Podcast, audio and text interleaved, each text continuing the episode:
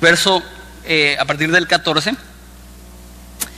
Eh, lo voy a leer en mi Biblia, espero que tengas tu Biblia o tu teléfono, lo que uses para leer la Biblia, pero si no, puedes leerlo en pantalla, dice así. Y Jehová Dios dijo a la serpiente, estamos a, plena caída humana, a pleno pecado humano, dice, por cuanto esto hiciste, maldita serás entre todas las bestias y tú entre, entre todos los animales del campo, sobre tu pecho andarás y polvo comerás todos los días de tu vida. Y pondré enemistad entre ti y la mujer, entre tu simiente y la simiente de suya. Esa te, herirá en la cabeza y tú le herirás el calcañar. Eso está bien raro, como está escrito, pero yo creo que es uno de los versículos más importantes de la Biblia. No vamos a pasar mucho tiempo hoy hablando de él, porque la semana que viene vamos a pasar todo el sermón hablando realmente de ese versículo. Nos vamos a enfocar en eso. Versículo 16. Y a la mujer dijo, Multiplicaré en gran manera los dolores en tus preñeces. Con dolor darás a luz a los hijos y tu deseo será para tu marido y él se enseñoreará de ti. Y el hombre le dijo, por cuando obedeciste la voz de tu mujer y comiste del árbol que te mandé diciendo, no comerás de él, maldita será la tierra por tu causa, con dolor comerás de ella todos los días de tu vida, espinos y cardos te producirá y comerás plantas del campo, con el sudor de tu rostro comerás el pan, hasta que vuelvas a la tierra, porque de ella fuiste tomado, porque polvo eres, y al polvo volverás. Y llamó a Adán el nombre de su mujer, Eva, por cuanto ella era madre de todos los seres vivientes. Y Jehová Dios hizo al hombre y a su mujer túnicas de pieles y los vistió. Oramos. Padre, te damos gracias por este pasaje y por la oportunidad que tenemos semana tras semana, y lo digo seguido, de venir a estudiar la Biblia.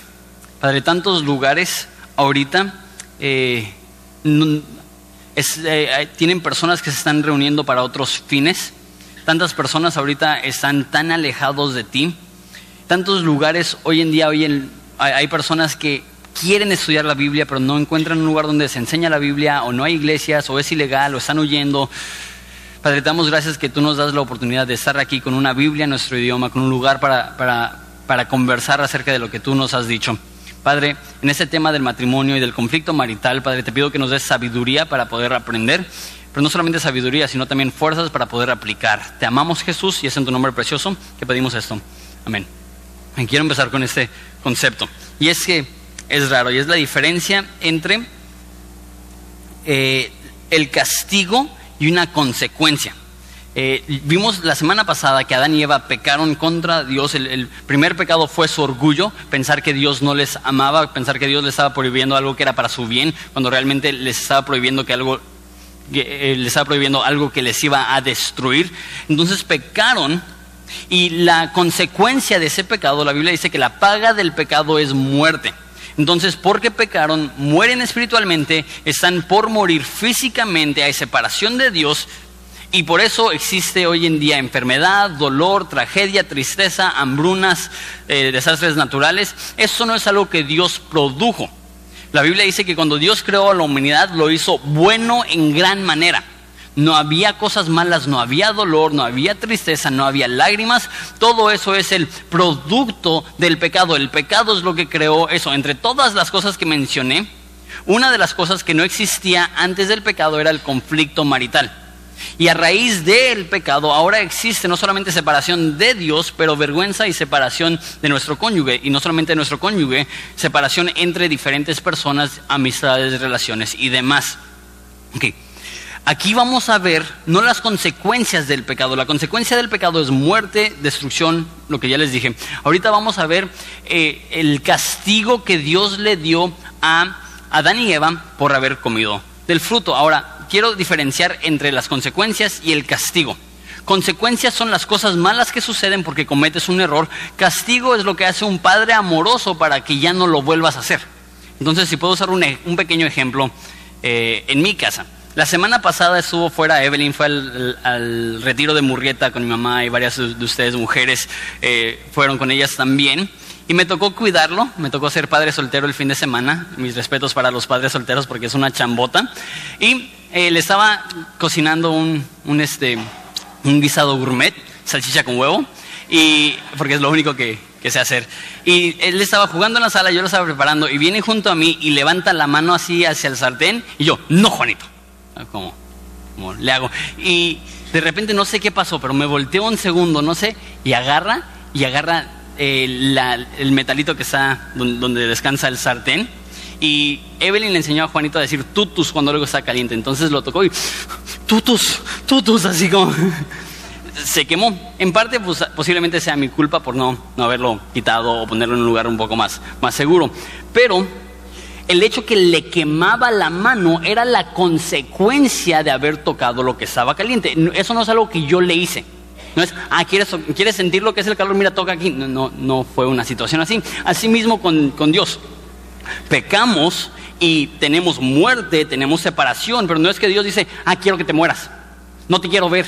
Quiero que estés separado. No, esa es la consecuencia natural de nuestro pecado. Ahora, lo que tuve que hacer, lo tuve que sentar, lo tuve que hacer, ¿sabes qué? No vas a jugar con tu tambor por una hora, no me entiende. así, ah". y, los que están preocupados, no les salió de ampolla ni nada, así fue nada más una cosita, no, no, no pasó a mayores, pero sí le tuve que castigar, sí le tuve que regañar, sí le tuve que llamar la atención. Eso sí lo produje yo, ¿por qué? Porque en amor a Juanito no quiero que vuelva a hacer eso. Por amor a Juanito, necesito que él sepa que acercarse a la estufa es peligroso. Entonces la consecuencia de nuestro pecado es la muerte, pero aparte de la consecuencia de nuestro pecado, Dios castiga a la humanidad, pero no es con el fin de destruirnos, es con el fin de mejorarnos. No es con el, fin de, de infligir dolor, es con el fin de preservar nuestras vidas. Porque eso se va a escuchar bien duro le va a decir, mujer, tú vas a padecer eso, y tú vas a padecer eso, y tú vas a padecer eso. Y dice, hombre, tú vas a padecer eso, tú vas a padecer eso, tú vas a padecer eso. Y tú dices, no, pues qué injusto es Dios. Y yo digo, no. E, eso es la forma que Él nos está amando, es este castigo que Él está dando a la humanidad. Ahora, por eso es importante ver, Dios no les dice, ¿sabes qué? Por cuanto pecaste te vas a ir al infierno. Por cuanto pecaste te voy a odiar. No dice eso. Esa es la consecuencia, no el castigo. Eso no es algo que Dios quiere imponer en nosotros. Esa es la consecuencia natural de rebelión contra Dios. Rebelión contra Dios incluye estas cosas. No habla de eso, habla de otras cosas. De hecho, vamos al versículo 16. Vamos a empezar con la mujer y vamos a ver cuáles son los conflictos principales que va a tener en su matrimonio, basado en Génesis 3:16. Dice así: A la mujer dijo, ese es el castigo por haber pecado Multiplicaré en gran manera los dolores en tus preñeces. Muy rara palabra, ahorita la explico. Con dolor darás a luz a hijos y tu deseo será para tu marido y él se enseñará sobre ti. Veo aquí tres castigos. Uno dice, multiplicaré tus dolores en tus preñeces. La mayoría de nosotros no conocemos esa palabra porque esta es una palabra que no usamos muy seguido para humanos, aunque se puede usar para humanos, pero la palabra que más usamos hoy en día no es preñeces, es concepción es concibir. Porque entendemos, ok, va a ser doloroso el dar a luz, obviamente es doloroso dar a luz. Pero ¿qué significa? Que va a multiplicar tu dolor en la concepción. Sin ser muy gráficos, la concepción es, no es doloroso, al contrario. Eh, parece que, fuera un, regalo de Dios, el, la concepción, el momento de concepción. Entonces, ¿qué significa? Que multiplicaré tus dolores al momento de que concibas. No creo que está diciendo que el concibir un niño va a ser doloroso. El dar a luz a un niño sí es doloroso, el concibir un niño no es doloroso. ¿Qué es lo que sucede? Hay un dolor específico para las madres. Ser mamá es, un regalo de Dios. De hecho, la Biblia dice que, los hijos son herencia de Dios, que Dios es el que abre y, cierra el vientre. Que, cuando tú recibes un niño, Dios lo está encomendando y es un regalo divino. Pero al mismo tiempo, cuando tienes hijos, es multiplicado tu dolor. ¿Por qué? Porque hay un cariño y un afecto tan profundo hacia ese pequeño, hacia, hacia, esa pequeña. Y cuando crece y toma malas decisiones, ¿quién es la persona que más lo siente? Lo siente el individuo, lo siente la mamá. Y porque todos los hijos son pecadores, todos van a sufrir. Y porque todos los hijos sufren, todas las mamás sufren.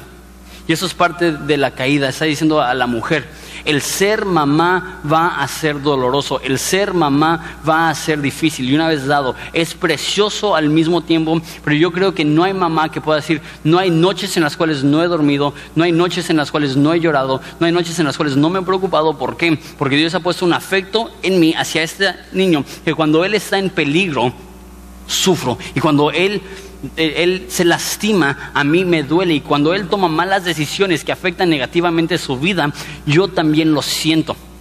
Y esa es una de, los, las causas de conflicto, creo yo también marital.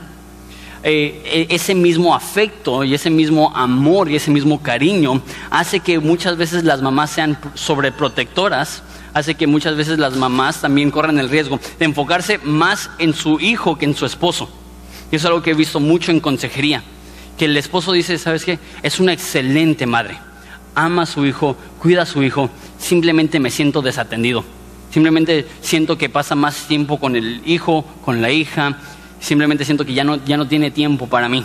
Ahora, en cierta parte, tener hijos pequeños, yo estoy en esa etapa, Juanito tiene año y medio, mi hijo, eh, tener hijos pequeños es muchísimo trabajo, pero sí, efectivamente, hay mujeres que dejan que eso les consuma y gastan toda su energía en su bebé y ya no tienen energía para su esposo, para poder amar y tener afecto para su esposo. Y puede ser un tiempo de mucho conflicto marital y no debería ser así, pero eso es simplemente parte de lo que significa ser mujer, que va a haber este conflicto.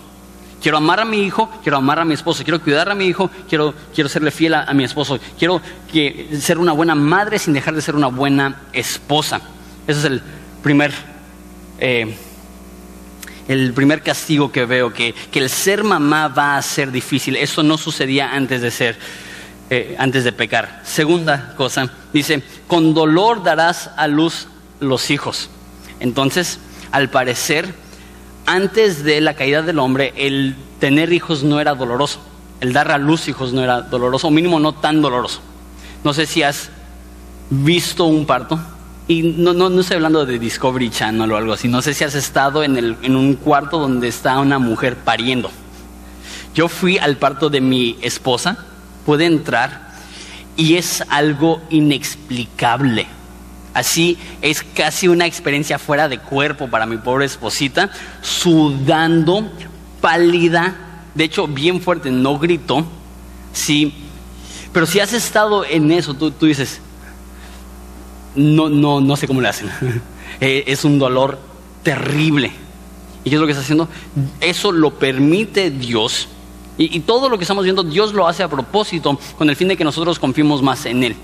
Y que, que, al momento de dar a luz a un hijo, ese sea el momento en el cual la mujer más tiene que confiar en Dios porque es un momento más vulnerable. Pero eso también veo como parte del castigo. Uno, va a ser difícil ser mamá. Dos, va a ser doloroso dar a luz. Tres, tu deseo será para tu marido. Y hay mujeres que leen eso y he escuchado pastores que dicen, eso significa que las mujeres van a ser muy enamoradizas. Y aunque el esposo sea malo, van a estar bien enamoradas. ay, me pega, pero ay, cómo me ama. Y, tu, deseo va a ser para, para tu esposo, sea o no bueno. Eh, no creo que es lo que está hablando. No creo que está diciendo, ¿sabes qué? Porque pecaste te vas a enamorar de este hombre. Es como que no, deberías enamorarte porque estás haciendo las cosas bien, no, no como una consecuencia, como si fuera algo malo. Entonces, ¿qué significa? Que tu deseo será para tu esposo. Escucha muy bonito, hasta cursi. Pero cuando entiendes lo que la misma palabra se utiliza en Génesis 4, cuando Caín mata a Abel y Dios le dice a Caín, el motivo que tú lo mataste es porque el pecado tiene deseo de ti. Esa palabra deseo no es pasión o afecto o amor. Esta palabra deseo es el querer controlar. Y esto va a ser difícil esto va a producir conflicto marital. ¿Por qué? Mira lo que dice todavía en versículo 3, perdón, versículo 16. Eh, dice, tu deseo será para tu marido y él se enseñará sobre ti. O sea, y ya sé, ya sé que hoy en día esto no se escucha políticamente correcto, sé que se escucha sexista, pero es lo que dice la Biblia. Y vamos a hablar del hombre también en un segundo, pero primero de la mujer. Toda mujer tiene como parte de sus genes un deseo de controlar a su esposo. Y ahorita estoy hablando específicamente de esposo y esposa, de cónyuges. No estoy hablando de, una mujer en tu empresa y otro hombre que, que, no tiene nada que ver. Estoy hablando específicamente del matrimonio. Dentro del matrimonio hay un deseo dentro de la mujer de ser controladora de que dice, ok, a lo mejor la Biblia dice que el hombre es la cabeza, pero yo quiero ser el cuello. ¿Sí? A, lo mejor él quiere ponerse los pantalones, pero yo le digo cuáles. Y yo les digo cómo. Es como la persona que dice, eh, en, mi casa yo mando. Sí, mi vida, no. Y, esa actitud que, a lo mejor una mujer cristiana dice, sí, yo me someto mucho, mi amor, no hagas eso. Y el pobre sí lo, trata como un niño. Ok, toda mujer, y tienes que saber eso, tiene el deseo de controlar a su marido, de, ser la persona que tiene la última palabra, de tener la autoridad. Y a lo mejor tú dices, eso no lo veo en mi matrimonio. Si tú no lo ves en tu matrimonio, es porque tienes un esposo que no es un buen líder y simplemente te está dejando que, lleves las riendas, y solamente te está dejando que te pongan los pantalones, y solamente te está dejando que tú dirijas el hogar. Y tú dices, yo no soy controladora. No, lo que tienes es un hombre que te ha cedido eso y a lo mejor tú no lo has arrebatado, pero independientemente estás, eh, estás llenando un espacio, estás tomando una responsabilidad que no te eh, corresponde.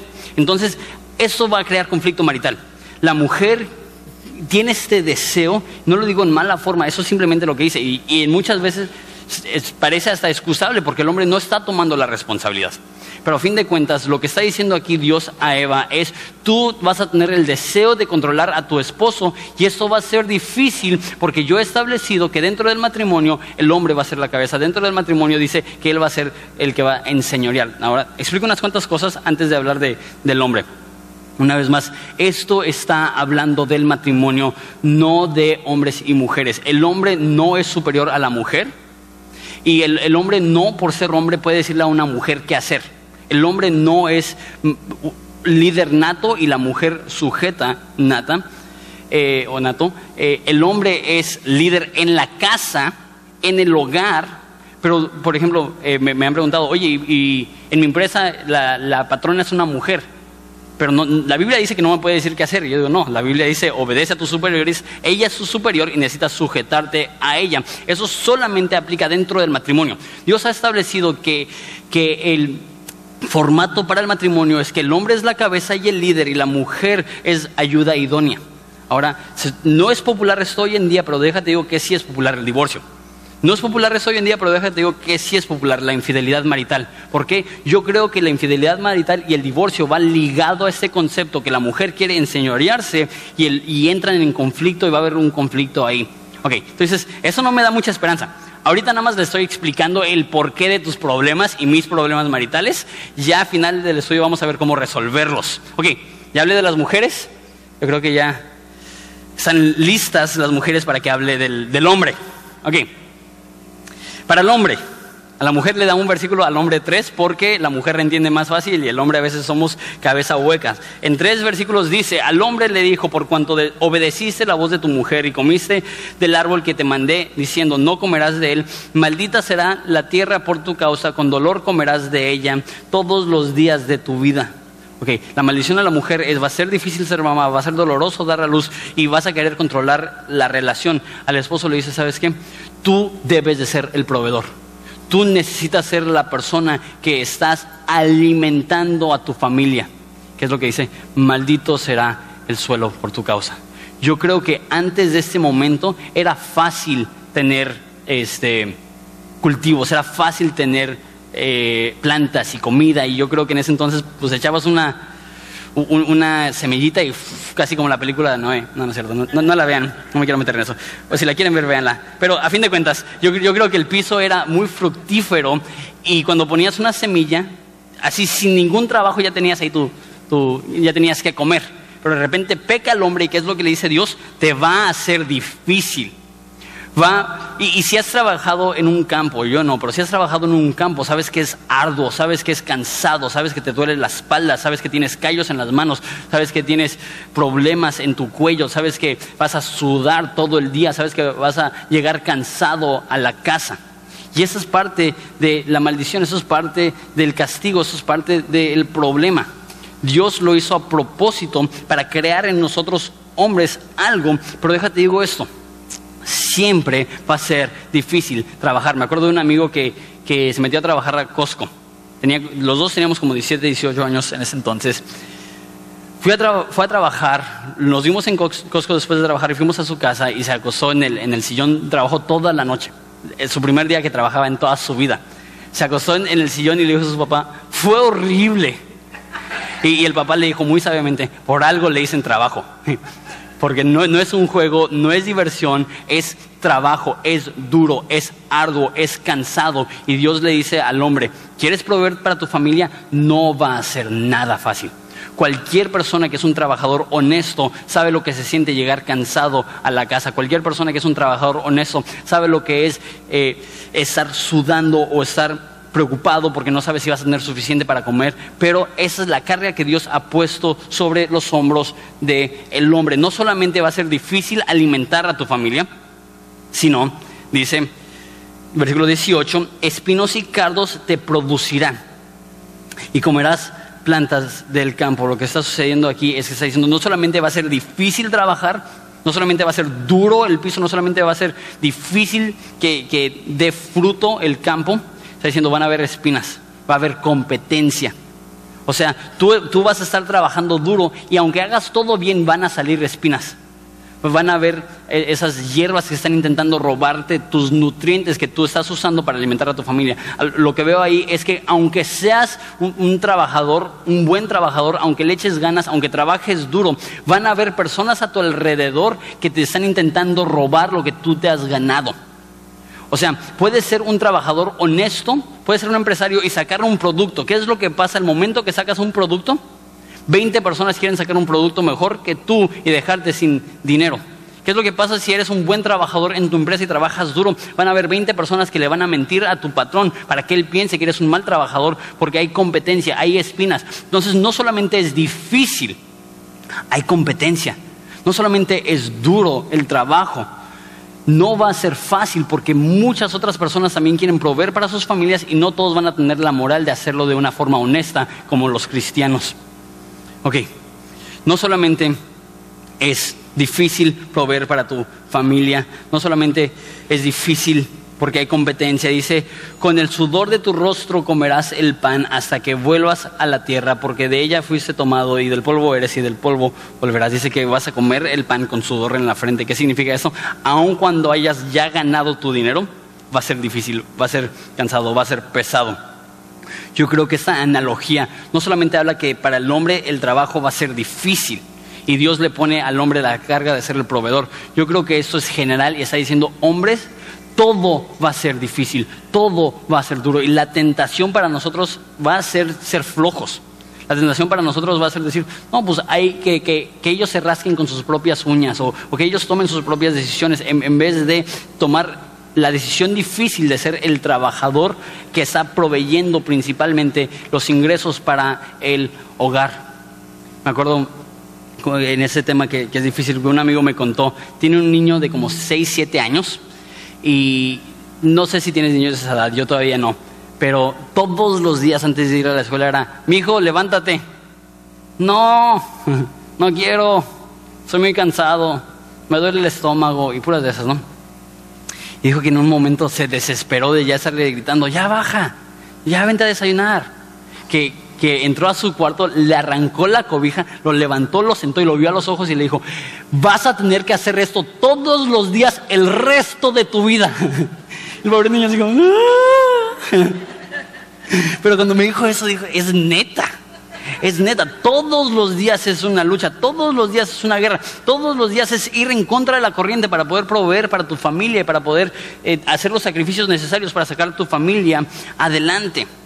Ok, entonces, problema conflicto marital es porque la mujer va a tener este rollo de querer gobernar sobre su esposo y, no es el orden bíblico y el problema para el hombre es que el trabajo va a ser difícil y va a ser fácil querer darle la vuelta, va a ser fácil querer sacarle, va a ser fácil hacer lo que a él se le pega la gana y no lo que Dios manda. Ok. Entonces, esos son los problemas. Eh, eso es la consecuencia de, no solamente la consecuencia, sino el castigo que Dios le da al hombre y a la mujer por haber pecado. Ahora, Pablo sabía eso. Pablo, el autor del Nuevo Testamento, era un erudito, conocía bien el, Antiguo Testamento y le escribe mandamientos a las parejas, a los esposos, a los matrimonios en Efesios 5 y se enfoca exactamente en estas cosas. Entonces te voy a pedir que, rápidamente vayas a Efesios 5 y vamos a ver eh, los mandatos que Pablo nos da para poder superar el conflicto que tiene la esposa y el conflicto que tiene el esposo y vamos a ver cuáles son eh, los consejos y los mandatos que nos da para tener un matrimonio bíblico. Entonces, Efesios. Vamos a, a empezar en versículo 22. Dice, las casadas estén sujetas a sus propios maridos como al Señor. Porque el marido es cabeza de la mujer, así como Cristo es cabeza de la iglesia, la cual es su cuerpo, y Él es su Salvador. Así que como la iglesia está sujeta a Cristo, así también las casadas lo estén a sus maridos en todo. ¿Y cuál es el problema de, de la mujer? El problema de la mujer es que tiene en sus genes el deseo de querer controlar. Entonces, ¿en qué se enfoca? Nota, e, este es el pasaje más exhaustivo del matrimonio en toda la Biblia, los mandatos más claros. ¿Y qué se enfoca? ¿Sabes qué? Sea amable, sea linda. No, aunque eso es importante, dice, lo más importante para tener un matrimonio que funciona bien es la sumisión. ¿Por qué? Porque el problema más grande, creo yo, dentro del matrimonio es esto, que para la mujer mínimo, que la mujer quiere controlar y el hombre fácilmente se deja ser controlado y eso produce caos, produce conflicto. Entonces, ¿qué es lo que dice? La sujeción.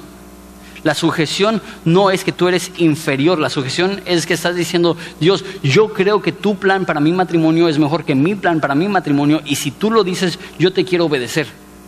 La sumisión tiene muy poco que ver con cualidades, tiene muy poco que ver con talentos, tiene muy poco que ver con inteligencia y tiene todo que ver con que tú tienes el deseo de gobernar y al crucificar ese deseo estás haciendo algo que le place a Dios y Él te va a bendecir por hacer eso independientemente de qué tipo de esposo o familia tengas.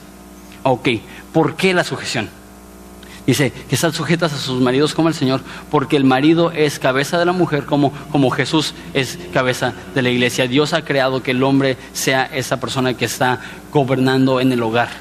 Una vez más, esto da miedo, esto da miedo.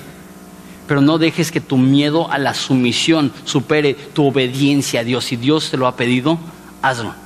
No estoy diciendo que si tu esposo te está diciendo que hagas algo que es peligroso, que lo hagas, o que si te está pidiendo que hagas algo que es pecado, que lo hagas. Tenemos un Dios que está por encima de todos los hombres y tenemos que obedecerle a Él primero. Pero si te está pidiendo que hagas algo que a lo mejor tú no estás de acuerdo, pero sabes que no va en contra de la Biblia, parte de la sumisión es poder decir, sabes que te voy a dejar que tú tengas la última palabra, aunque no esté de acuerdo, aunque me duela, aunque me enoje, pero sabes que entiendo que esa es una forma que yo puedo glorificar a Dios porque estoy yendo en contra de mis deseos, en contra de mi naturaleza, estoy siendo obediente, no tanto a ti, le estoy siendo obediente a Dios.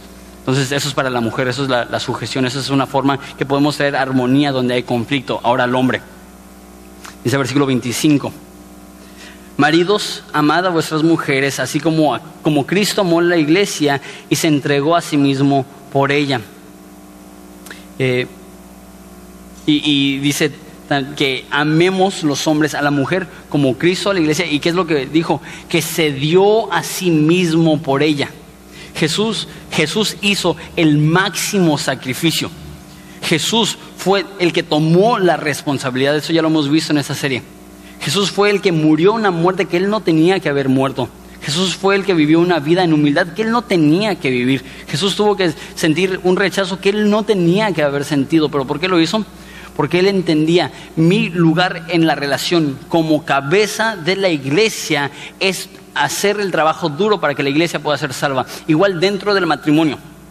Ya lo dije y lo he dicho y lo voy a seguir diciendo porque es un problema grande en México.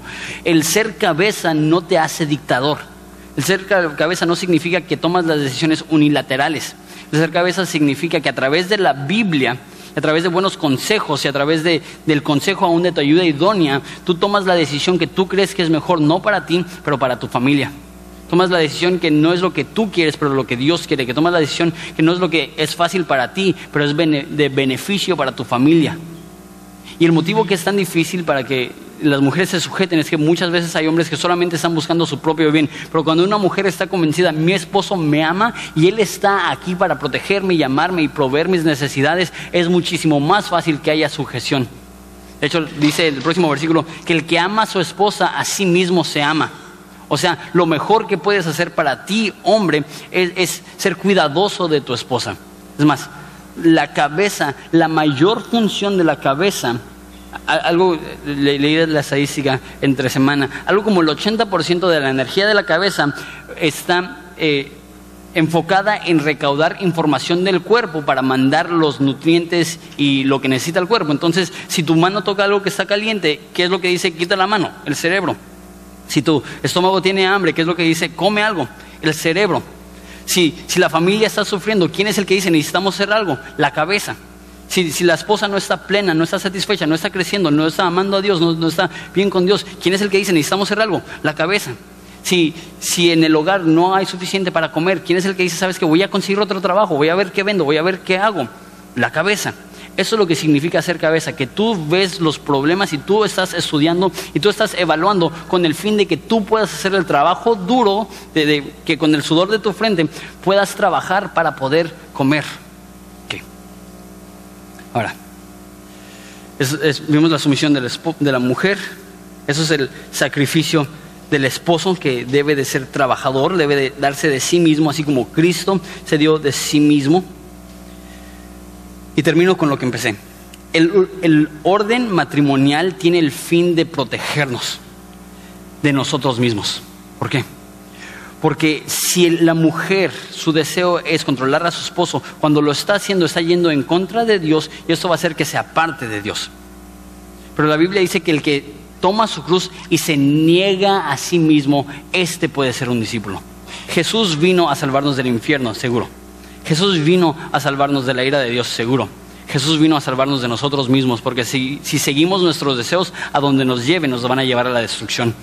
Por eso necesitamos sabiduría que es más alta que la nuestra. Por eso necesitamos una perspectiva que es más alta que la nuestra. Por eso cuando Isaías en su orgullo está juzgando a las naciones y de repente ve a Jesús y dice, ve al Señor alto y sublime. Porque necesitamos entender que lo que nosotros sabemos no es mayor de lo que Dios sabe y que nuestras decisiones no son mayores que las decisiones que Dios ha tomado. Y cuando nos negamos a nosotros y le seguimos y le somos obedientes, ahí es cuando podemos ser realmente sus discípulos. Es para la mujer. La sujeción va totalmente en contra, directamente en contra de lo que se siente natural. Igual al hombre.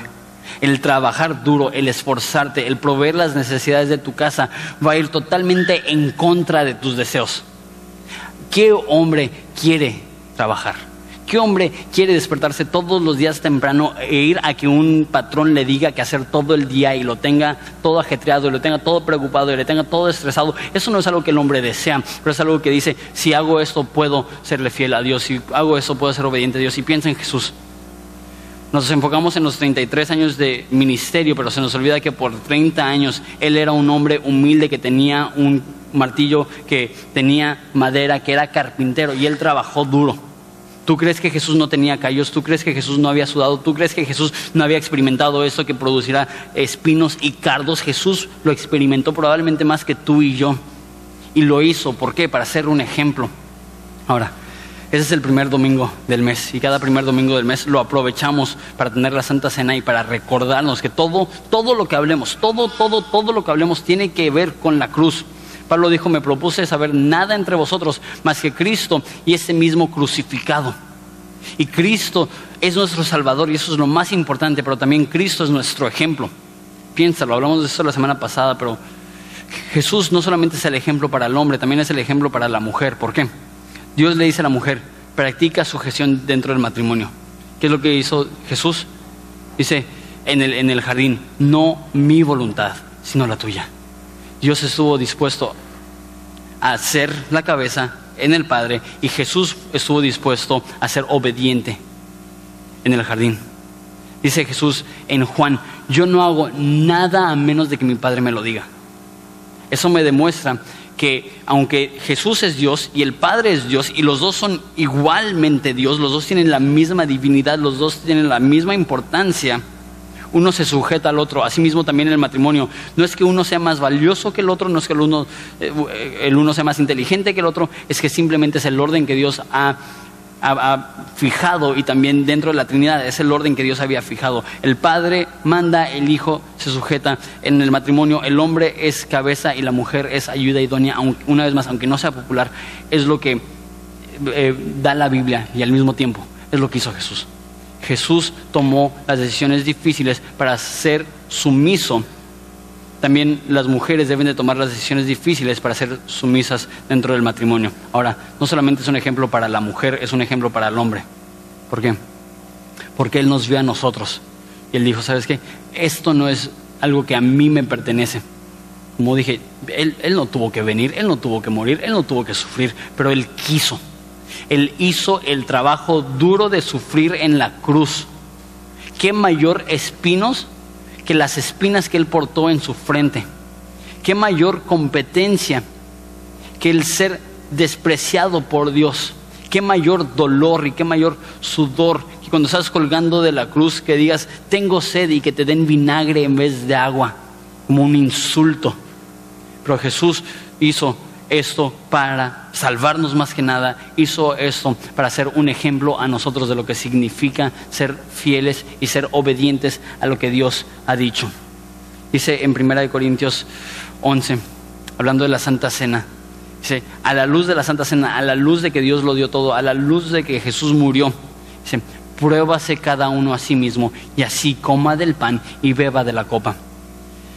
La Santa Cena es una oportunidad para pensar para probarnos. A lo mejor estás aquí y ni siquiera estás casado y dices, ¿eso qué tiene que ver conmigo? O sea, a lo mejor Dios no te ha llamado a, ejercer su misión hacia tu cónyuge porque no tienes cónyuge, pero ¿qué tal hacia otros líderes? A lo mejor todavía vives en casa, practica con tus papás. A lo mejor la sujeción va a empezar en tu adolescencia al aprender a ser obediente. A lo mejor tú no estás casado y dices, pues yo no tengo que, tomar responsabilidad por la vida de las demás personas. Y digo, a lo mejor no tienes esposa, pero sí puedes responsabilizarte por tus cosas, puedes responsabilizarte por tu iglesia, puedes responsabilizarte por tu ciudad, puedes hacer cosas que no te corresponden, por decirlo así, pero quieres ayudar. Así para cuando lleguen las cosas que sí te corresponden, como el cuidar una familia, ya tengas esa experiencia. Pruébate a ti mismo. Recuerda, si Jesús murió por mí, ¿estoy realmente viviendo yo por Él? Si Jesús estuvo dispuesto a derramar su sangre para mi salvación, ¿estoy dispuesto yo a derramar mi sudor con el fin de serle obediente? Si Jesús gritó de la cruz, consumado es, pagado por completo, porque yo ya no le debía nada, estoy dispuesto yo a trabajar duro con el fin de que otras personas también puedan escuchar pagado por completo y ellos también puedan tener sus pecados perdonados por Jesucristo. Nos probamos a nosotros mismos. No porque dudemos de nuestra salvación, pero porque queremos confirmar en nuestra vida que realmente estamos siguiendo a Jesús con todas nuestras fuerzas, que realmente estamos siguiendo a Jesús con todo nuestro corazón. ¿Por qué? Porque Él ya lo dio todo por nosotros. Y sea que sea tu problema matrimonial, sea que sea tu problema relacional, sea que sea tu problema en general, podemos traer esos problemas a la cruz de Cristo y decir, ¿sabes qué? Eso es secundario. Lo más importante es reconocer que tú moriste por mí. Lo más importante es reconocer que tú me amaste a mí. Y al ver tu ejemplo, esos problemas van a ser resueltos, ya sea en esta vida o en la que sigue. Pero todo lo que yo haga va a ser perdonado al, al pie de la cruz y todo lo que dije va a ser solucionado. Y Cristo va a tener la última palabra. ¿Por qué? Porque Él murió por nosotros. Entonces nos vamos a poner de pie.